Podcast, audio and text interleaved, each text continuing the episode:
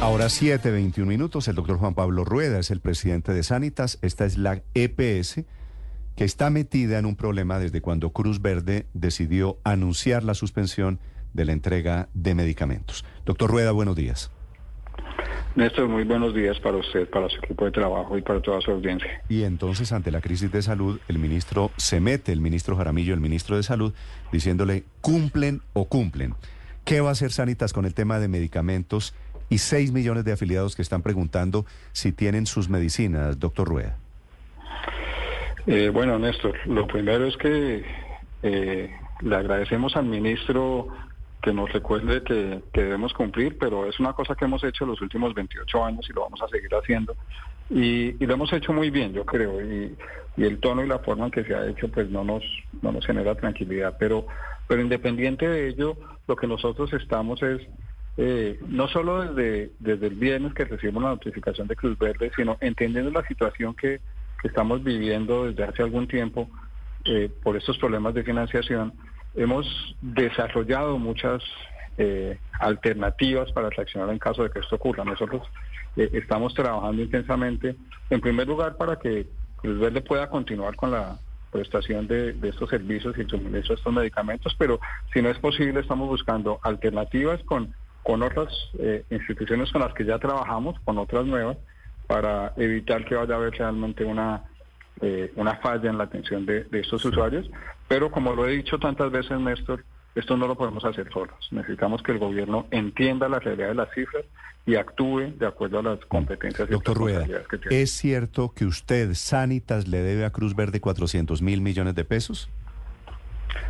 Eh, Néstor, es cierto, hay 400 mil millones de pesos en facturas que nos ha presentado Cruz Verde que no hemos pagado. Pero también es cierto que eh, la financiación de esas tecnologías, en particular de las tecnologías no PBS, es una responsabilidad del Estado. No, la responsabilidad de financiarlas no es de Cruz Verde, no es de Sanitas, es el Estado quien tiene que garantizar. Pero, pero perdóneme, si Cruz Verde le pasa a usted facturas que suman 400 mil millones de pesos, ¿por qué usted no se las ha pagado a Cruz Verde? Porque no tengo los recursos para pagarlas, Néstor. ¿Y por qué no tiene los recursos? Porque los recursos que entrega el gobierno para pagar en específico esas tecnologías no PBS, en este momento eh, nosotros recibimos alrededor de 32 mil millones de pesos mensuales para financiar esas tecnologías y el costo real de esas tecnologías es de 55 mil millones de pesos. ¿Pero son tecnologías o medicinas? Eh, por tecnologías me refiero a medicamentos, a pañales, a alimentos especiales, a la financiación de cuidadores para personas que tienen dependencia. Son, es, un tipo, pues son varios tipos de, de, de servicios eh, la gran mayoría de ellos son medicamentos y como la gran mayoría son medicamentos y Cruz Verde es un actor muy relevante dentro de nuestra red de prestación, por eso la cifra de Cruz Verde es la más grande en, esa insuficiencia. Sí, doctor, doctor Rueda, la gente que está afiliada a Sanitas en este momento que lo escucha, ¿se va a quedar sin medicamentos desde el 15 de noviembre? No, no se puede quedar sin medicamentos, Néstor. No, no puede ser así porque, ¿y entonces, entonces cómo van a hacer si Cruz Verde no se los entrega a usted? Pues lo primero es que necesitamos que el gobierno garantice que haber financiación suficiente para eso. ¿sí? Porque sin financiación suficiente, ni con Cruz Verde, ni sin, ni sin Cruz Verde, ni con otro operador, va a ser posible eh, el suministro. Eh, nosotros, y, digamos acá le quiero contar, eh, estos medicamentos no PBS equivalen aproximadamente al 3% de todos los medicamentos que se entregan en el mes. Son más o menos unos 33 mil usuarios de más de un millón de usuarios que reciben medicamentos al mes. Son, eh, son, son personas que tienen eh, unas condiciones muy particulares, enfermedades muy complejas, crónicas, de alto costo, son personas muy vulnerables. No, el, que sea un 3% no significa que no debamos eh, atenderlos, pero digamos el 97% de las atenciones está garantizada y en ese 3% estamos buscando soluciones eh, muy rápidas para que en caso de que el Verde no pueda continuar, alguien continúe haciendo. Pero sin financiación, Néstor, tengo que decir lo que no es posible hacerlo. Y esa financiación claramente no puede provenir de privados, sino tiene que provenir del Estado. ¿Desde cuándo empezó a crecer esa deuda que hoy va en 400 mil millones de pesos de Sanitas con Cruz Verde, doctor Rueda? Eh, los últimos tres años.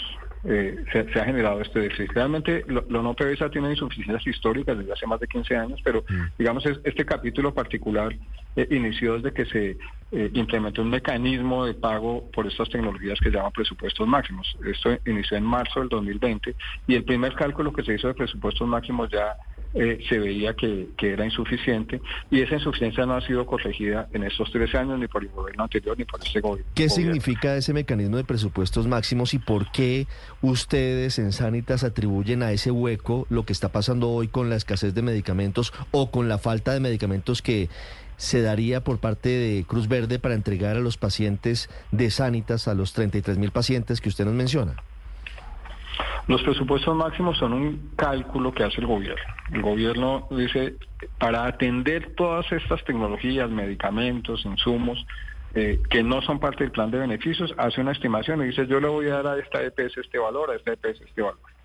Eh, es un cálculo que se hizo a comienzos del 2020, que se ha renovado año tras año. Eh, y en ese cálculo definen unas mensualidades y nos entregan mensualmente unos recursos y con eso nosotros tenemos que pagar todas esas tecnologías. Desde el comienzo, pues ese cálculo fue insuficiente, las tecnologías venían costando más de lo que se calculó en ese momento y siguieron costando más. Eh, entonces, mes a mes se ha generado un déficit que, como lo decía ahora, eh, para los últimos meses ha sido aproximadamente de 23 mil millones de pesos y estos tres años con déficits mensuales de semejantes eh, generan una insuficiencia que para todas las tecnologías no PVC en nuestro caso es de 500 mil millones de pesos y Cruz Verde, que es el principal facturador allí, pues eh, tiene a su cargo esos 400 mil millones de pesos. Es, una, es una, un cálculo del gobierno de una transferencia económica que no ha sido suficiente en todo este tiempo. Sí, mm, doctor Rueda, como aquí el problema es de plata, en las últimas horas usted le propuso al gobierno que fuera el mismo gobierno el que le girara directamente a las farmacias, en este caso a Cruz Verde, que es la que podría dejar de entregarle medicinas a los afiliados de Sanitas EPS. ¿Por qué proponer esa solución? ¿Por qué cree usted que la salida sería el giro desde el gobierno a las farmacias? Eh, la salida en sí no es el giro directo, el giro directo es una forma de transferir recursos. Hoy los recursos se transfieren a la EPS eh, a través de los presupuestos máximos y la EPS paga facturas a los prestadores. El giro directo es una transferencia directa de los recursos del Estado a los prestadores. Pero el giro en sí no resuelve la situación. Lo que resuelve la situación es que los recursos sean suficientes, que esa que ese cálculo sea suficiente. Pero usted, ayer planteó, pero usted ayer planteó como solución esa posibilidad de que el giro directo llegara a aliviar la situación. O sea, el giro del ADRES a Cruz Verde sin pasar por Sanitas. Sí, señor. La razón por la que lo, por, por, la que por lo que veo que es una solución es que si la ADRES realmente conoce los montos de facturación, conoce eh, las cantidades de los servicios que se prestan, que igual hoy las puede conocer, pero si las conoce directamente como pagador de esos recursos, va a ver de frente la insuficiencia, va a entender que realmente si hay unas facturas que superan ese monto adecuado por el gobierno, y siendo la ADRES parte del gobierno, muy probablemente va a avanzar mucho más rápidamente que lo que ha hecho hasta ahora en entender que se deben destinar más recursos para cubrirlo y, que los recursos sean suficientes para el prestador. Eh, la razón es que si ellos son manejan el proceso de esa manera, van a ver las cifras reales que hoy no han querido ver. Y van a saber exactamente de cuánta deuda estamos hablando. Pero, doctor Rueda, ¿usted tendría esta propuesta de giro directo solo para las farmacias o para algún otro proceso del sistema de salud y de lo que maneja Sanitas? Miren, eh, el giro directo hoy es parte del sistema de salud. De hecho, tal vez no todos lo saben, pero una parte de los recursos que nosotros administramos se, giran directamente a los prestadores. En, muchas ocasiones eh, los pagos que nos tiene que hacer la ADRES eh, los hace a través de giro directo, no, no, no nos envía los recursos a nuestra cuenta, sino que los paga directamente a los prestadores con una instrucción nuestra de cuánto se le debe pagar a cada, cada prestador. El giro directo ya existe, el gobierno plantea que que en, el desarrollo de la reforma de la salud se contempla el giro directo y nosotros realmente, eh, aunque no, no creemos que sea algo eh, absolutamente estructural y necesario, el sistema tiene cosas más necesarias, estamos de acuerdo en que se haga de esa manera, o sea, el giro directo también se pudiera hacer eh, con los servicios del PBS. Lo que me parece que es muy importante que, que se entienda es que el giro directo o el giro oportuno, que era lo que planteaba ayer el gobierno, no resuelve que los recursos que se giran sean insuficientes. Entonces, sea por giro directo, sea por giro a los prestadores, se gira anticipadamente. Si los recursos no son suficientes, nos vemos abocados a esta situación y es lo que ha ocurrido. Eh, los recursos sí se giran pero entonces ese giro directo... Sí, pero dicho giro directo, entonces lo que usted está diciendo es que sea únicamente para los medicamentos e insumos que no están contemplados en el plan de beneficios de salud o para todo el 100% de los medicamentos que ustedes entregan, porque dice usted que estos no PBS equivalen únicamente al 3% de los medicamentos que mensualmente tienen que entregarle a sus afiliados. ¿Sería ese giro directo para todo o solamente para estos que no están cubiertos? Eh, lo proponemos para estos que no están cubiertos, que te quiero decir una cosa, es el 3% de la cantidad de pacientes atendidos, pero equivale al 20% de los recursos de medicamentos. ¿sí? Acá hay unos medicamentos particularmente más costosos. Pero son, enfermedades, son tratamientos para enfermedades de alto costo. Sí, señor, son, son, pacientes muy vulnerables, pacientes que, tienen enfermedades muy complejas. Esa es la razón por la cual a través de redes sociales hay tanta gente preocupada por esa suspensión de medicamentos, ¿no? De acuerdo, eh, y, yo lo he anticipado, o lo he mencionado en ocasiones, eh, lo que gira alrededor de los presupuestos máximos y de la falla en la atención de presupuestos máximos tiene el carácter de crisis social, porque acá hay personas no solo con enfermedades muy complejas, sino personas con dependencia, con discapacidad importante, que requieren transportes especiales. Una falla en la, en la financiación de lo no PBS va a afectar a un grupo muy particular, la, particular de la sociedad que es muy vulnerable, y, y por eso la preocupación de no resolver esto oportunamente. Sí, doctor Reda, ¿cuánta, a hoy cuántas órdenes de, medicamentos, cuántas tienen ustedes represadas después de la alerta de Cruz Verde de no darles más medicamentos? Eh, mira, la, alerta de Cruz Verde de, la suspensión de servicios acompañó de un listado de aproximadamente unas eh, 19 mil personas que tenían medicamentos pendientes de entrega, nos lo entregó el viernes anterior y trabajamos todo el fin de semana, estamos trabajando en resolver esas cosas que estaban pendientes. Te quiero contar que hay cosas, tanto en OPS como el PBS, pero hay una cosa muy importante. ¿Hay 19 personas que se quedaron sin medicamentos? Eh, que tenían medicamentos demorados en su entrega, ya esa cifra ha bajado sustancialmente con el trabajo de los últimos cinco días. Eh, pero hay una cosa que, quiero mencionarles y que es importante. Eh, nosotros al mes dispensamos más de un millón de medicamentos, dispensamos medicamentos a más de un millón de personas. Hay dificultades. Ayer el superintendente mencionaba que eh, a lo largo del periodo de gobierno eh, habían 30 mil quejas por acceso a medicamentos. Nosotros quisiéramos que fueran cero, que no hubiera ninguna queja y que pudiéramos suministrarlo eh, todo al 100%. Y ustedes saben que el tema no solamente se refiere a la financiación, sino que hay problemas de desabastecimiento global y sectorial y del país de medicamentos. Eh, entonces, esas 30.000 quejas no queremos que existan, pero son solo una proporción menor de los 14 millones de medicamentos que hemos entregado durante este periodo de gobierno. Entonces, hay dificultades allí. Cruz Verde nos informó esto. Hemos trabajado con otros operadores para corregir esas fallas con estos 19 mil. La cifra hoy es sustancialmente menor. Eh, y se seguirán presentando dificultades que algunas son ajenas a Cruz Verde y ajenas a nosotros, que son parte del sistema.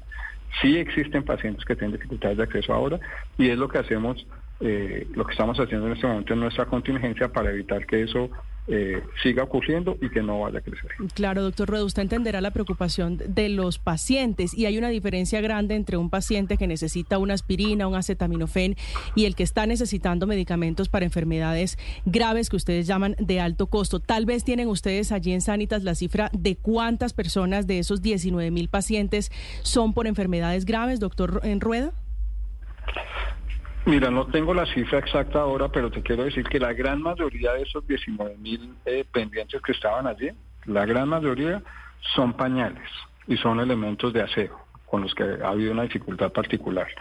Hay pacientes allí que tienen medicamentos para enfermedades, para tratamientos en curso de cáncer, que son la prioridad que identificamos y que empezamos a resolver. Y yo estoy seguro que, eh, si no todos, la gran mayoría de ellos están resueltos, pero, pero hay tecnologías como pañales, eh, como alimentos especiales que, son los que más son. ¿Y por qué están para estos efectos, doctor Rueda, en la misma categoría pañales y medicinas para enfermedades de alto costo? Eh, la el contenido de, esas coberturas, de esas tecnologías no PBS, eh, básicamente lo define lo que no está en el plan de beneficios, eh, Néstor. Lo que, lo que ocurre acá es que eh, hay muchos desarrollos tecnológicos en, la industria farmacéutica que generan nuevos medicamentos que no están dentro del listado del plan de, de beneficios. Y, y, cuando llegan al país esas nuevas tecnologías normalmente ingresan como coberturas no PBS. Entonces, por eso hay allí medicamentos de cáncer, porque lo que se busca es que el tratamiento integral de todas estas patologías de alta complejidad esté dentro del PBS. Y la razón por la que están los, los, los pañales esos elementos de aseo, eh, en la mayoría de las ocasiones son personas que acceden a estas coberturas a través de acciones de tutela o de mecanismos legales en los que un juez ordena que sea el sistema de salud quien suministre este tipo de, elementos que realmente, pues yo creo que todos entendemos que no necesariamente son la prioridad del sector salud, pero que son necesarios para Doctor Rueda, una, una pregunta final. ¿Es cierto que Sanitas, esto fue lo que dijo ayer el ministro de Salud, se ganó el año pasado, tuvo utilidades de 300 mil millones de pesos? Néstor, el año pasado la EPS Sanitas tuvo pérdidas por 430 mil millones de pesos. Yo creo que ese es un dato que... ¿De dónde saca, ¿de dónde saca el ministro la cifra de que ustedes ganaron 300? Es decir, hay gran diferencia entre ganar 300 y perder 400. Sí, y, es un poco, realmente en esto lo tengo que decir, la forma en que uno transmite la información y la información que transmite. La EPS Sanitas, como muchas otras entidades del sector salud, hace parte de un grupo empresarial un grupo empresarial como lo es Sura, como son las cajas de compensación familiar.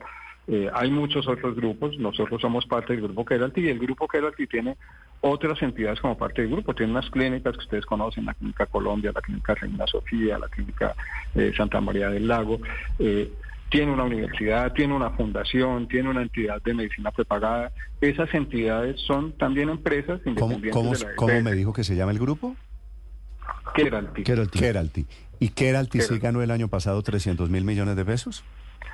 Eh, yo creo que al ministro le faltó incluir ahí las pérdidas de la EPS, porque Keralty sí tuvo utilidades eh, como grupo y las empresas tuvieron utilidades, eh, pero la pérdida de la EPS pues fue, digamos, uno de los elementos complejos para, para el grupo.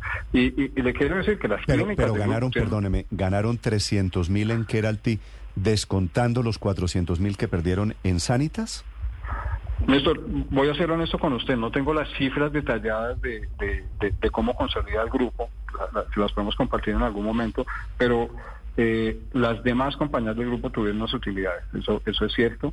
Eh, las de la EPS fue una pérdida muy grande, eh, las clínicas tuvieron una utilidad que es una utilidad que está por debajo, menos de la mitad de la, del promedio de las utilidades de las clínicas del sector. Eh, y sí utilidades en el grupo. Es que, es que le, pregunto, le, pregunto, eh, pensando en cómo lo ve el gobierno, en cómo lo ve el ministro.